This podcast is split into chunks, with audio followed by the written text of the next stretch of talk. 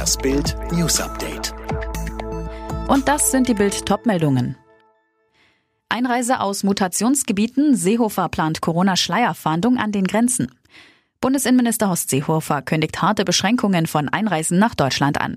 Am Donnerstagnachmittag sagte er bei Bild Live, wir wollen einen Virusabhalt und dazu müssen wir manche Flugbewegungen und Reisebewegungen in der Tat einschränken.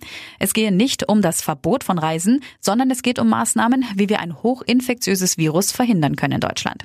Seehofer weiter, aber der Grund ist, wenn wir in Deutschland den Menschen viel zumuten, dann können wir nicht ungebremst der Gefahr, ein hochinfektiöses Virus nach Deutschland einzubringen, zusehen sehen. Er vertrete als Innenminister die Grundregel, dass wir grundsätzlich aus Mutationsgebieten keine Einreisen nach Deutschland zulassen sollten. Commerzbank Hammer, 10.000 Stellen und jede zweite Filiale weg. Hiobs Botschaft aus dem Frankfurter Bankenviertel. Die Commerzbank will laut einem Insider konzernweit 10.000 Stellen streichen. Zudem soll rund jede zweite der 800 Filialen geschlossen werden. 400 bis 500 sollen übrig bleiben. Die Veränderungen könnten sich auch auf die rund 11,6 Millionen Commerzbank-Kunden auswirken. Offenbar liegen die Pläne schon seit Monaten in der Schublade. Auch im Auslandsgeschäft werde die Bank deutliche Kürzungen vornehmen. Einem Insider zufolge wurden diese Details im Rahmen der neuen Strategie der Bank beschlossen. In den kommenden Tagen soll in den Gremien über die geplanten Maßnahmen gesprochen werden, so der Insider.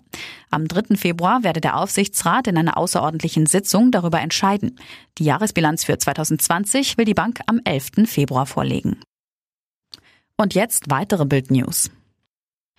Wegen Mordes am Kasseler Regierungspräsidenten Walter Lübcke ist der Hauptangeklagte vom Oberlandesgericht Frankfurt zu lebenslanger Haft verurteilt worden. Gerichtssprecherin Gundula Fehne-Börs. Der Senat hat festgestellt, dass der Angeklagte Stefan E. grundsätzlich aus rechtsradikaler und rassistischer Motivation heraus handelt und auch schon zuvor gehandelt hat. Das hat in einer Gesamtschau dazu geführt, dass man von einer sogenannten Schuldschwere ausgegangen ist. Diese Schuldschwere führt dazu, dass er nicht schon nach der Mindestverbüßungsdauer von 15 Jahren zur Bewährung aus der Haft entlassen werden kann. Nach der Haft könnte Stefan E. zudem in Sicherungsverwahrung kommen.